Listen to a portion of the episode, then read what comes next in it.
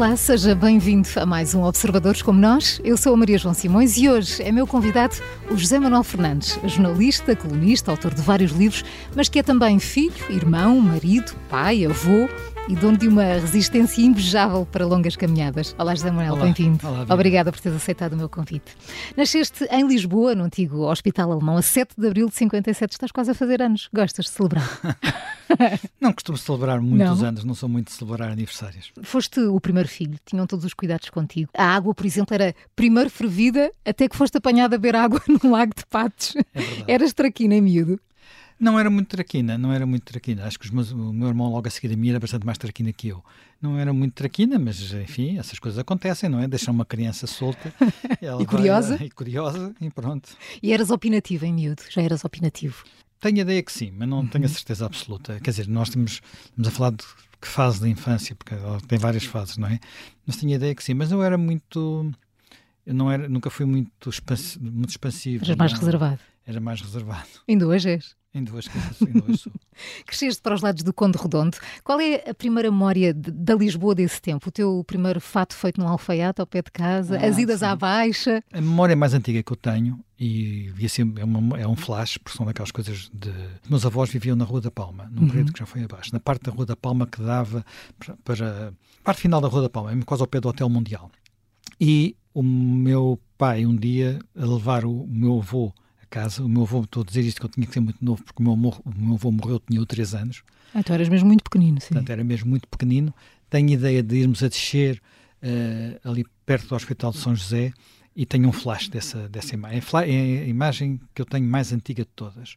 Depois, depois passa a ser tudo muito relacionado com com a, escola, a primeira escola onde andei, onde uhum. também onde entrei também muito cedo, na altura, o uhum. Jardim Escola João Deus, e portanto aí o Jardim da Estrela, em que a minha avó nos ia buscar, era uma avó que nos ia buscar, atravessávamos o Jardim da Estrela para apanhar o elétrico, que depois ela, pronto, para vir para a Rua da Pomba, uhum. precisamente, e lembro-me de algumas coisas, de ir sempre alguma curiosidade, lembro-me das lojas que ia vendo pelo caminho e havia algumas lojas de, por exemplo, maquinaria que me fascinavam. Porquê? Não sei dizer. Eram, eram, tinham umas montras completamente diferentes das outras, não eram uma, uma loja de. Não, acho que eram, há pouco tempo ainda existiam, uhum. ali perto do hum, Conde Barão. O elétrico passava por essa, por essa, por essa rua. Pronto, e eu tinha, tinha, tinha essas curiosidades, ia vendo, ia perguntando, acho que perguntava muito, mas não havia assim tantas idas à baixa uhum. assim, mas havia, algum, havia alguns sítios, talvez há duas lojas que eu me recordo que eram onde faziam mais as compras, pelo menos de roupa, que era, já desapareceram as duas, penso eu. Uma era uma que hoje teria um nome impossível, que era Casa Africana. Pois, hoje não seria seguramente. hoje não podia ser, e a outra também teria uma, uma também seria impossível que era a Rosa Claire que salvo erro tinha uma, uma, um boneco à porta de um portinho espécie de poder não estar a dizer nada. Portinho carregado de compras portanto, no fundo o criado levaria as compras quem lá fosse comprar. Duas coisas que não poderiam existir hoje completamente. Mas olha, temos a Casa do Preto em Sintra. Temos a Casa do Preto em Sintra ainda resiste, essa, sim. essa ainda resiste, ainda resiste. E tem boas cajadas Exato, e bons travesseiros. bons travesseiros. Andaste no Liceu Pedro Nunes por pouco não te cruzavas com o Marcelo Rebelo de Sousa. Não me cruzei, ele saiu no ano anterior a chegar portanto, uh, penso eu. Porque eu tenho, tenho, tenho um amigo que, que, era colega de turma do Marcelo Rebelo de Sousa e às vezes comparamos memórias, não é? Portanto, eh, era uma altura em que ele andava num tempo em que os anos finais do liceu ainda eram mistos, mas eu quando entrei para o liceu, era um liceu muito diferente do que, daquele de que eu saí. Trans, eu saí do liceu no 25 de Abril. Quer dizer, não saí logo, porque ainda fiquei ali a fazer um bocadinho de tropelias, mas... Uh... um bocadinho de tropelias. portanto, não sei logo, portanto, na prática sair um bocadinho mais adiante, mas acabei o liceu uh, no 25 de Abril. Uhum. E nessa altura, liceu, entre esse liceu e o liceu pouco eu tinha entrado em 67, 7 anos antes, era completamente diferente, não tinha comparação possível. O, o liceu porque eu tinha entrado era um liceu completamente elitista, uhum. onde havia uma, logo à entrada havia, havia uma espécie de segregação, uh, e o liceu de que eu saí era um liceu já com turno de manhã, turno da tarde, cheio de gente, que nunca mais acabava. Portanto, e isso tudo aconteceu ainda antes de 25 de Abril. Claro. Não foi a massificação que foi a seguir, uhum. mas já, ela já tinha começado e já ia rápida. Portanto, tu apanhaste toda essa transformação. Eu apanhei essa transformação. Eu andei, eu andei no, no último ano antes da reforma que criou o ciclo preparatório e como tenho, tinha um irmão que já morreu, um ano mais novo, esse irmão andava sempre no primeiro ano do novo regime. Exatamente. Portanto, estávamos assim sempre, um no último e outro no primeiro, com dois regimes diferentes, com coisas diferentes. Por exemplo, ele já apanhou matemática moderna, uhum. eu ainda apanhei a matemática clássica. Zé Manela, em 72, a tua vida muda eh, depois da morte de um estudante assassinado por um PID. Eh, depois disso envolves-te no movimento associativo dos estudantes e a 16 de setembro de 73 foste preso. A única vez que foste preso. É. Uh, passaste uma noite no Governo Civil de Lisboa, não chegaste aí para Caxias. Como é que foi esta, esta experiência, esta noite? Tiveste medo? Não, acho que nós chegámos muito a ter medo, não tivemos tempo não. para isso. Tivemos irritação de todos claro. os anos. Na altura, reparamos, 72 é o tempo dos cabelos compridos. Uhum. Muito eu vi fotografias tuas. Muito compridos. Havia, havia tinha, tinha, alguns dos que foram presos tinham cabelo mais comprido que tu agora, uhum. portanto, pelo meio Sim. das costas. E o, o, único castigo que todos se levaram, as, as meninas não, foi raparem os cabelos. Portanto, máquina zero. E, e, não tiveste receio, não tiveram receio porquê? Porque sentiam que era um bocadinho não. inevitável um dia acontecer? Ou... Quer dizer, a possibilidade daquilo acontecer havia. Como uhum. o receio maior era de sermos levados dali para Caxias. E Sim. alguns foram, mas poucos. Uh, já não sei exatamente quais é que foram. Não me lembro, por exemplo, se o Miguel Portas foi levado para Caxias, não. Uh, Lembro-me de outros que tinham, que tinham ido. Sei que uma, por exemplo, uma que era do, ligada ao PCP foi nós chamávamos de Janinha, era, era filho de um dos capitães que tinha estado na revolta de Beja, e uhum. portanto o Varela Gomes, uhum. Janinha Varela Gomes, e portanto essa foi levada, porque tinha, digamos, familiares e pessoas que pois, as ligações. Depois havia outros que já tinham sido apanhados, por exemplo, a fazer coisas que nós fazíamos, que era distribuir por comunicados nas caixas de correio, mas como a maior parte das pessoas, a genialidade delas tinham Pronto, eu tinha na altura 16 anos. Uh... E já viveram uma experiência dessa? Não, havia pessoas, quer dizer, eu tinha 16 anos, nós fomos os três irmãos. Portanto, 16 anos, meu irmão. Tu és 15, mais velho. Eu sou pois? mais velho, outro com 15 e outro com 13. E os teus pais? Epá, é das coisas que me, enfim, não chegou a pesar na consciência, ou chegou a pesar um bocadinho na consciência, porque nós nesse dia fomos almoçar com o meu pai, com os meus pais. A um restaurante, a um hotel, a um, a um sítio que já não. Nem sei se, se ainda lá existe restaurante, mas era o restaurante de um hotel. Uhum. Porquê? Porque uh, o meu pai estava nesse hotel, que é em Lisboa, ali na zona de, de Belém, a recuperar de ter tido um infarto de miocárdio. Portanto, nós almoçámos, foi cozida à portuguesa, muito bem. Metemos-nos no elétrico e, em vez de irmos para casa ter com a, minha, com a outra avó, com a mãe da minha mãe, eh, que estava em casa à nossa espera, seguimos para o Hospital Santa Maria, que foi onde foi a, onde foi a reunião, e a minha avó esteve durante muitas horas sem saber o que é que havia de fazer. Claro, sabia, notícias vossas. Não havia telemóveis, claro. não é? Portanto, sabia telefonar para o hotel onde estava a minha mãe e o meu pai. E deixá-los em cuidados? Deixá-los em cuidados, perguntar se tinham chegado, se não tinham chegado. Quer dizer, quando ela ligou, os meus pais desconfiaram que, podia ter, que, é que pudesse ter acontecido, porque sabiam que nós andávamos claro. metidos naquelas coisas, digamos assim. e eles conheciam conheciam militares, lhe fizeram uns telefonemas e ao fim de um tempo perceberam onde é que a gente estava e, e, pronto, mas aquilo, os meus irmãos, como eram menores de 16, saíram muito depressa. Uhum. E nós saímos mais tarde. E uma das coisas que tenho pena é que, ao, ao revistarem-nos eles, nós tínhamos estado em Belém, tínhamos comprado um ou dois pacotes de pastéis de Belém, estavam todos a machucar. Andaram ali a palpar aquilo a ver o que é que era. Da Manel, no ano seguinte tinhas 17 anos, dá-se então o 25 de Abril, e no teu livro de memórias de, de 2012 dizes que uma das grandes frustrações da tua vida foi nesse dia os teus pais te terem proibido sair à rua, a ti e aos teus irmãos. Sim, repara, tinhas poucos meses disto ter acontecido e, portanto, eles estavam com medo que nós, nós no princípio do dia, eu lembro-me de ter acordado nesse dia e já, os meus pais já estavam acordados e já sabiam que tinha acontecido alguma coisa. Uhum. Mas as primeiras horas são horas um bocadinho, quem está em casa e não sabe nada, claro. o nosso caso, não sabíamos nada, Uh, isto foi quê? Foi, foi um golpe da, da esquerda ou da direita? Porque havia também a hipótese de, de ser um golpe dos militares que estavam insatisfeitos com Marcelo Caetano. E isso só se. Isso, e durante as primeiras horas, a música que foi transmitida era música clássica, portanto, dá para os dois lados. Só quando começaram a passar outras canções é, é que, se, é, que só, é, que se, é que se percebeu o que é que era. Depois vieram os primeiros comunicados do MFA e a coisa foi ficando uhum. mais clara. Uhum. A primeira notícia ainda foi um momento de indefinição. Depois percebeu-se o que é que era, depois percebeu-se que estava tudo, havia recolher obrigatório, portanto não podíamos sair, depois houve muita gente que saiu, como é óbvio. e tu querias sair porquê? Querias sentir na rua claro, o que estava a nós queríamos, queríamos ter centenas de pessoas, milhares de pessoas que foram para o Largo do Carmo, não é? Claro. E infelizmente houve alguns que também depois tentar assaltar a PIDE e houve três que morreram nessa, nesse, não sei se foi nesse dia ou no dia seguinte. E a partir daí nunca mais estive em casa. Mas, Zé Manuel, o que não viveste nesse dia, viveste no dia seguinte, ah, não é? Quando chegaste ao liceu, tudo estava... Não, quando, estava, quando cheguei ao liceu, tudo já estava diferente, quer dizer, havia um, um chefe dos contínuos que nós tratávamos por PID, eu acho que não sei se ele era da PID, senão não, não interessa, nem vou dizer o nome dele, que era um homem que andava sempre no, a ver se nós recebíamos comunicados, que era muito. Enfim, o meu liceu era relativamente tolerante. Atenção, uhum. não, nós fomos detidos, em muitos outros liceus, os, os, alunos que tinham sido detidos nessa noite tiveram suspensões, no nosso caso não aconteceu nada. Não, e depois aquilo acaba e o chamado Pito Silva nesse dia estava à porta da reitoria, não, já não foi para o pátio. Saiu ali e depois, foi, depois desapareceu. Desapareceu rápido. Quer dizer, o Pito Silva, estou-lhe a chamar, já deu, já deu o nome, não devia ter dado. Uh, e ele desapareceu, portanto, não, não, não continuou, quer dizer, até percebi que não era. Que não era. E depois, muito rapidamente, nós criámos uma espécie de caderno reivindicativo e espantosamente foi-nos todo dado.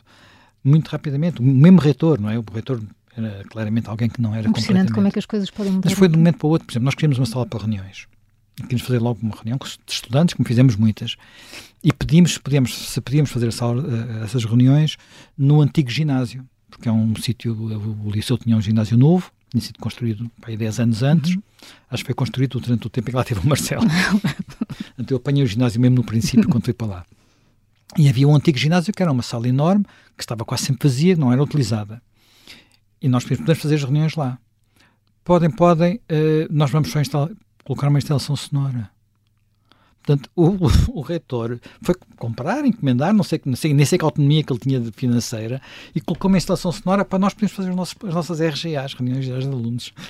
Impressionante. Mas como é que se vive essa transformação assim tão repentina, não é? Tudo é surpreendente, não é? Claro. Tudo é absolutamente surpreendente. Há muitos momentos desses dias. Até se estranha depois essa, essa facilidade não, ou essa seguir, liberdade. Vamos, começamos a fazer manifestações todos os dias, a descer, uhum. há, manifesta há manifestações todos os dias, para baixo, para cima, para um lado, para o outro. Uh, o 1 de maio desse ano é, é, é, absolutamente assombroso. As pessoas falam de grandes manifestações, não houve nada, nem antes nem Se depois, compara. como aquele dia. Quer dizer, são, é uma multidão que não acaba. Estamos a falar de ruas cheias, desde a Alameda, a Alameda de Afonso Henriques, uhum. subindo o resto da, da Almirante Reis, Rarieiro, depois entrando na Avenida do Aeroporto e vindo até ao estádio aqui ao pé de nós, ao estádio, primeiro, agora chama-se 1 de Maio, na altura era o estádio da FNAT, uhum. Federação Nacional da Alegria no Trabalho, uhum. ele chamava. Até esse estádio onde acabou, não é? E há aqueles discursos do Cunhal e do Mário Soares, não sei se mais alguém, mas estava tudo, tudo, uma, multidão, tudo uma multidão incrível. E nós vinhamos no meio daquilo, incorporámos o nosso uhum, grupo, uhum. não entrámos no estádio, continuámos e nesse dia acabámos em Alcântara. já vem daí o teu gosto pelas caminhadas, já, já lá vamos. Um Casaste com a Gabriela, uh, tinhas 18 anos, a Gabi tinha 19. Foi um amor nascido nos agitados foi, dias foi, da Revolução. Foi. E tu dizes: os amores de uma vida são assim, não importa como nascem, conta como duram. E dura. É verdade. Já são muitos anos. Já são muitos anos. São, são... são o porto de abrigo um do outro? É, em muitas ocasiões. Quer dizer, eh, muitas vezes as pessoas, eu gosto de dizer isto, muitas vezes as pessoas acham que, quer dizer, nós temos que estas relações implicam alguma, alguma, alguma tolerância, muitas vezes. Sempre, Cada um tem que, tem que tolerar aquilo que não gosta no outro. Uhum. E há sempre coisas que nós claro não gostamos, não é? Claro. Há sempre coisas que nós não gostamos. E aprender a viver com isso. E, eu, uh, e não ter aquela ideia de que uh, a felicidade ou o prazer imediato é, é, é, se deve sobrepor a tudo. E que há uma, uma coisa que é chamada recompensa diferida, uhum. e essa recompensa diferida nota-se pelo facto de ter sido possível construir uma vida que não se teria construído se à primeira irritação, ao primeiro... De, um de vocês desistisse. Nunca nós, nenhum, nenhum de nós desistiu, apesar de, enfim, nunca foi... Há sempre dias que mais difíceis, toda a gente sabe isso, não é? Pelo menos toda a gente já foi casada. Quando, quando os teus pais conheceram, eles estudavam os dois na Faculdade de Ciências, a tua mãe Matemática, o teu pai a Biologia, eh, e tu depois de uma tentativa em Medicina também vais para a Biologia. Isto foi por influência do teu pai, eh, o biólogo José de Almeida Fernandes?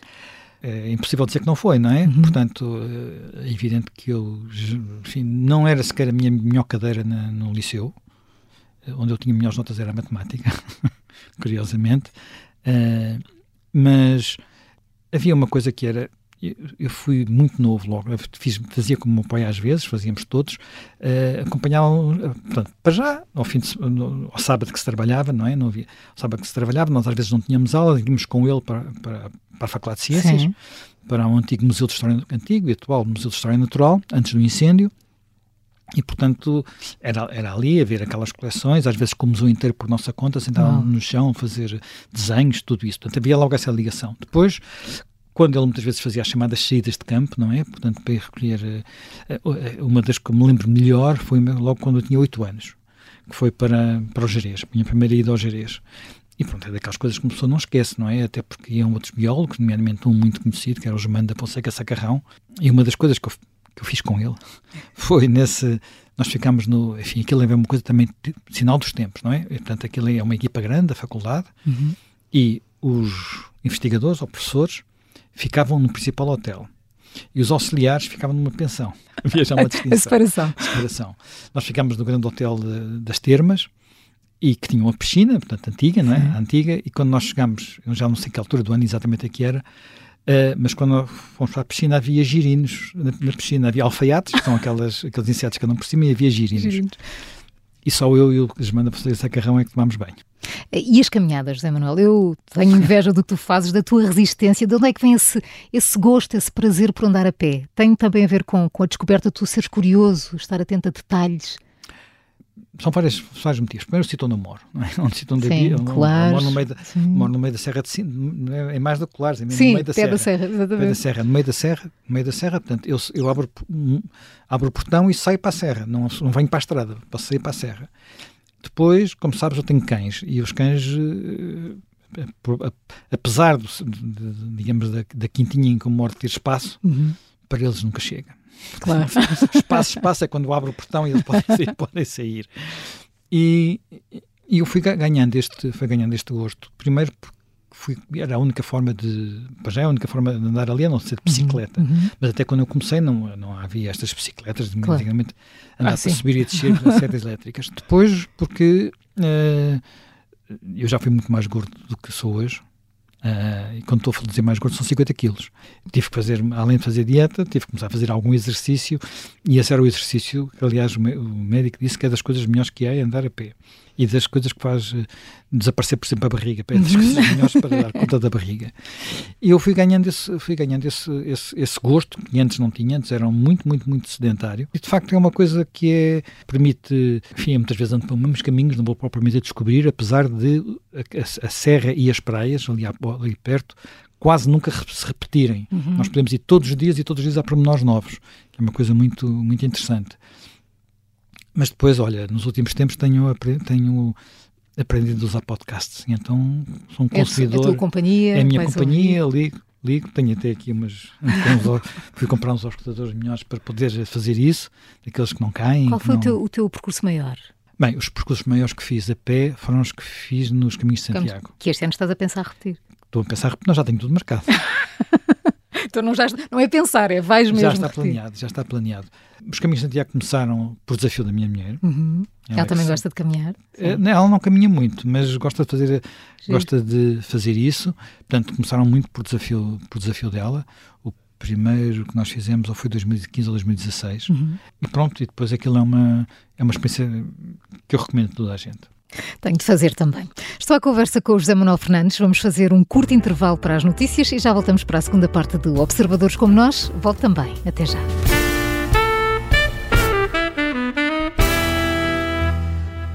Segunda parte do Observadores como Nós, hoje com o José Manuel Fernandes, jornalista, colunista, autor de vários livros e também professor. Professor convidado na Católica. José Manuel, confessa, os teus dias têm 48 horas. Não, não, não tenho. Gostaste, gostas de dar aulas?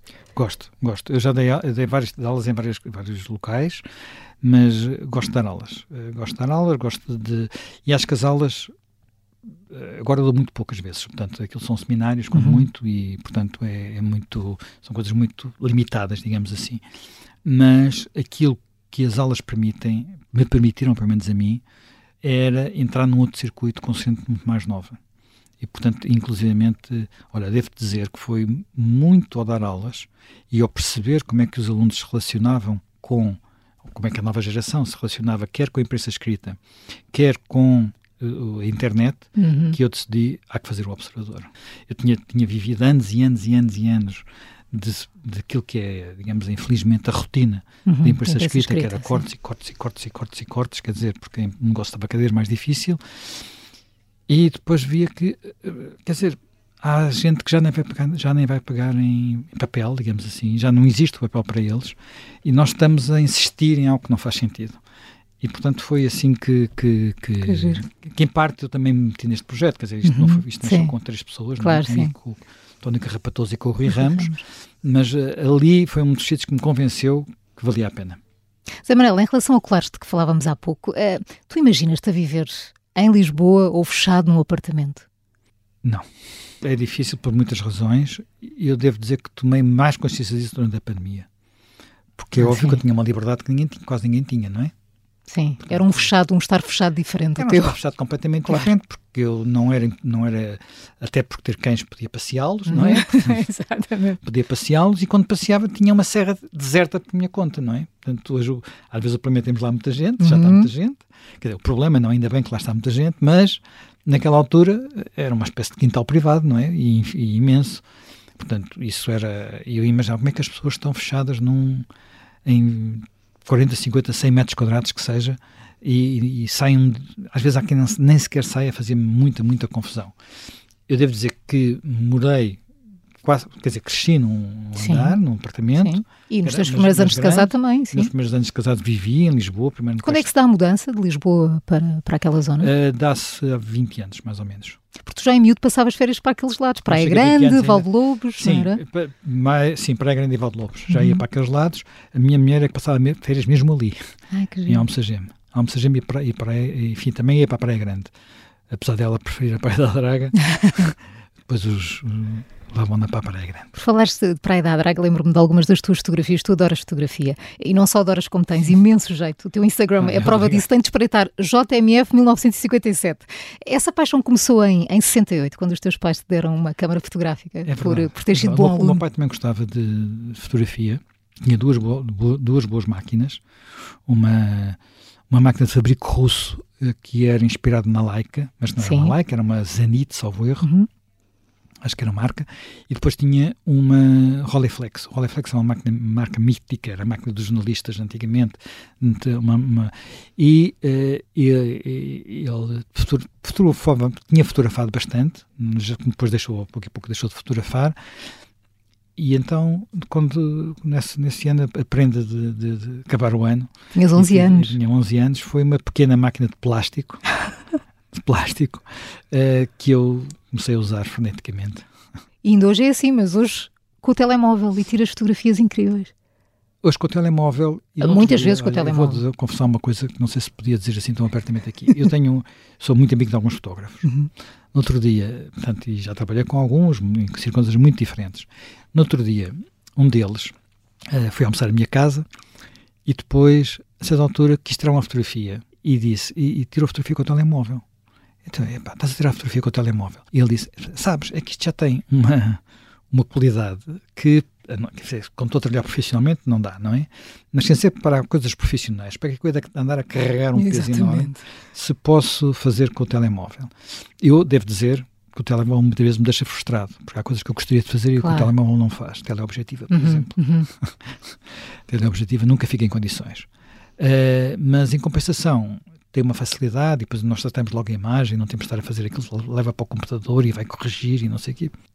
Uh, começaste como jornalista em 76, trabalhaste no semanário A Voz do Povo, no Expresso nos anos 80, fundaste o Público. O que muitos não sabem, digo eu, é que a tua carreira também foi marcada pelo internacional. Foste até correspondente de guerra. Estiveste na Primeira Guerra do Golfo. Estive.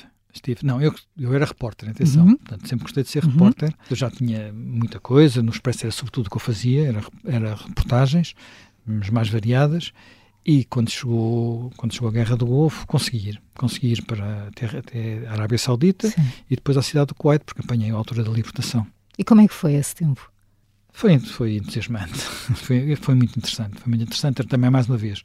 Não se trabalhava como hoje se trabalha, não é? Uhum. Portanto, não havia, não havia telemóveis, não havia os telefones de satélite eram uma, uma digamos, uma utility muito pouco usada ainda, uhum. portanto dependia-se, de, por exemplo, das, das cadeias americanas, ou da BBC. Sim, sim, sim. Depois lá o TSF lá conseguiu levar um telefone de satélite no fim, mas já, já, já, já a guerra tinha, tinha acabado. Lá conseguiu fazer chegar um telefone de satélite, portanto nós dependíamos de umas ligações para mandar os textos umas ligações inacreditáveis. Dávamos conta dos fios telefónicos nos quartos, porque tínhamos que arrancar os fios telefónicos da parede, ligar uns jacarés, aquelas, aquelas pinças, Sim, para aos, aos fios, ligação. descarnar os fios telefónicos, ligá-los para conseguir uma ligação que tinha que se fazer para, uma, para um sistema de router to router, portanto, uma coisa muito, muito complicada. E tinham formação antes para fazer esse tipo de ligações? Como é que Sim, você era? Explicavam-nos como é que era. Às vezes corria mal, corria, caía a meio.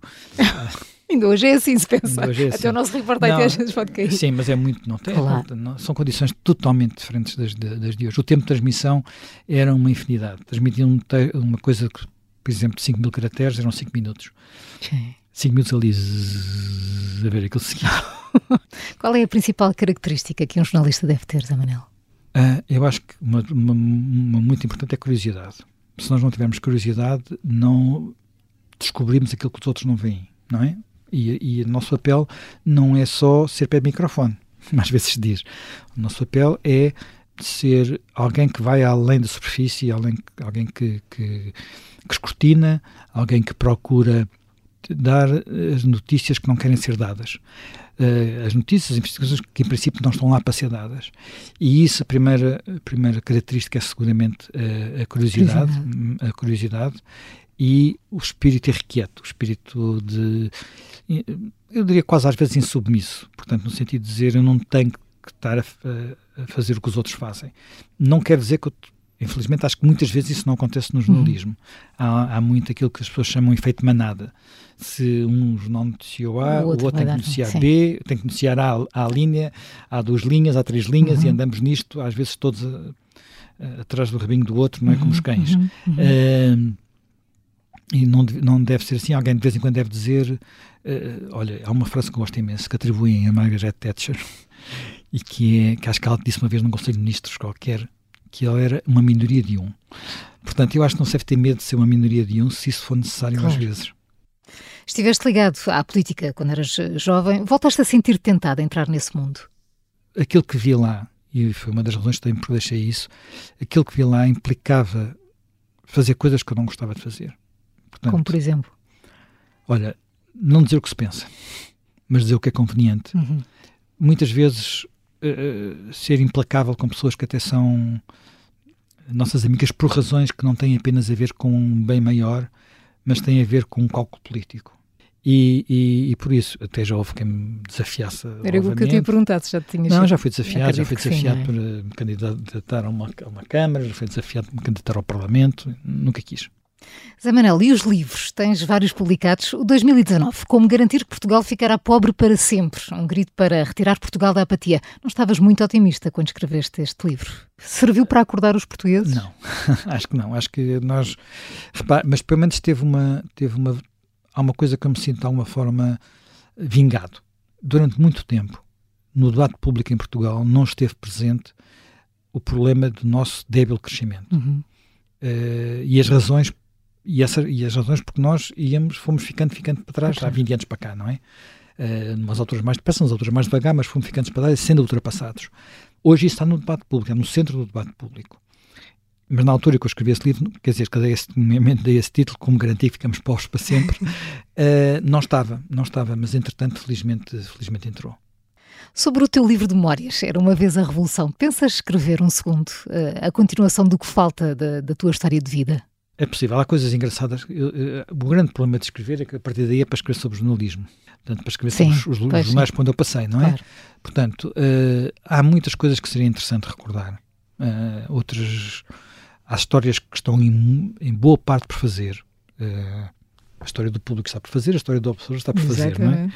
Portanto, tudo o que saiu foram coisas muito. E eu tive na, na gênese dos dois, ah, visu- Uhum. na gênese dos dois, no público, no observador, mais no público, mas no público também, não é? Também, Portanto, sim. praticamente desde o princípio. E há muita coisa que, que seria interessante recordar. Há muitas coisas sobre a relação entre o jornalismo e a vida pública, não é só a vida política e a vida pública, sobre as quais, talvez com distância, talvez falando de protagonistas que já desapareceram, se pudesse falar com um grau de, de, de liberdade maior, Uhum. mas eh, isto é sempre. Não sei se um dia farei isso. Não sei. Vamos então ao Observador. Há pouco dizias eh, que, que bebeste alguma inspiração quando davas aulas na Católica, Eh, mas como é que surge a ideia de fundar o Observador? Está quase a fazer nove anos, dia 19 de maio. Surge a ideia precisamente de verificar que há que existem novos hábitos de consumo Uhum. e depois surge também com a ideia de que naquele ano, o primeiro encontro que eu tive foi no, no- quase no último dia do ano de 2012, portanto depois a seguir começámos mais a sério em janeiro de 2013 um, a, a, a, comunicação social parecia completamente monocórdica. Diziam todos o mesmo. Os comentadores na altura, mesmo os que aparentemente não deveriam ser da, da, da, da área da oposição, tinham-se transformado em comentadores da, da oposição, não é? Portanto, e nós dissemos, mas isto não faz sentido, quer dizer, tem que haver jornais que dão perspectivas que não têm que ser rivais, mas são complementares uhum. uh, da, da, da, realidade. E, e, isso faz falta. Eu acho que não havia isso muito por dois motivos.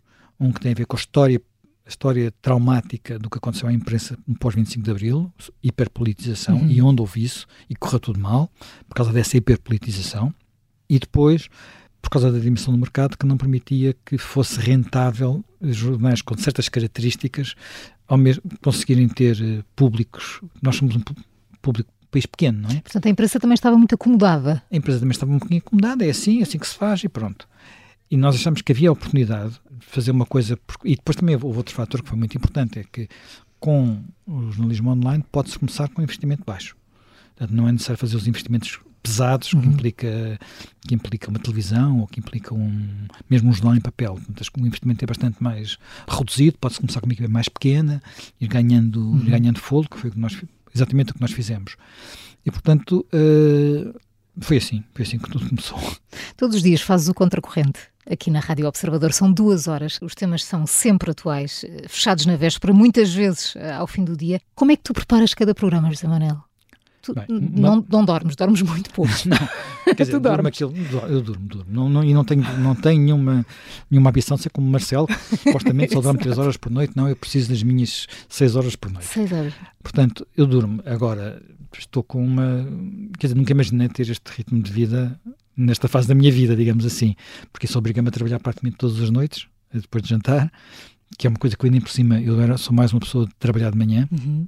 Uh, não vou comparar com ele, nem pensar nem nada que se pense com isso, mas eu já estive em Key West, na, na Flórida, e visitei a casa do, do, do Hemingway, uhum. e estive no sítio onde o Hemingway escrevia, e o Hemingway também fazia assim, levantava-se às 6 da manhã, trabalhava 4 ou 5 horas a escrever, e depois ia pescar, ou caçar, ou fazer essas coisas, ou beber, beber muito, não é?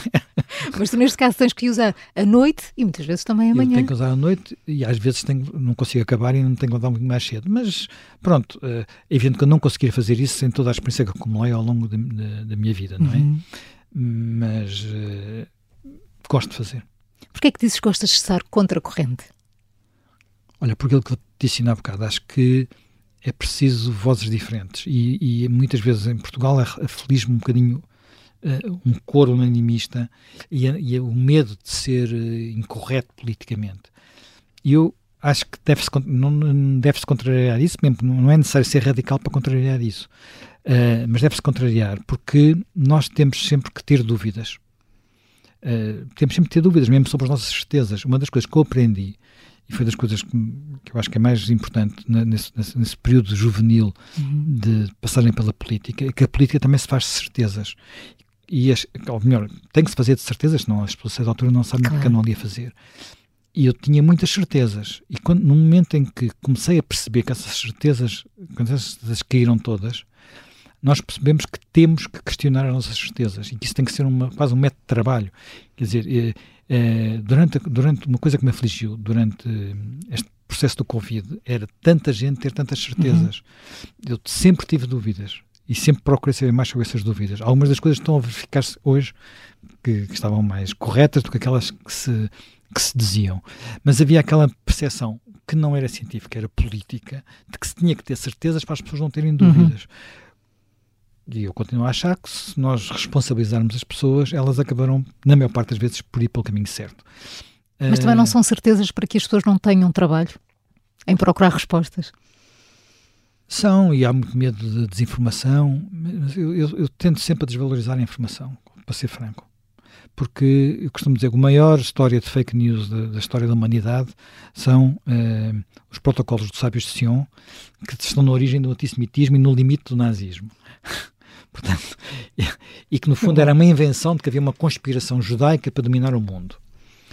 E isso, na altura não havia internet, nem nada que se parecesse, nem, nem televisão, nem rádio. Andou em panfletos, foi, circulou em panfletos. Portanto, estas coisas sempre, sempre existiram e sempre podem ter consequências uh, incríveis, não é?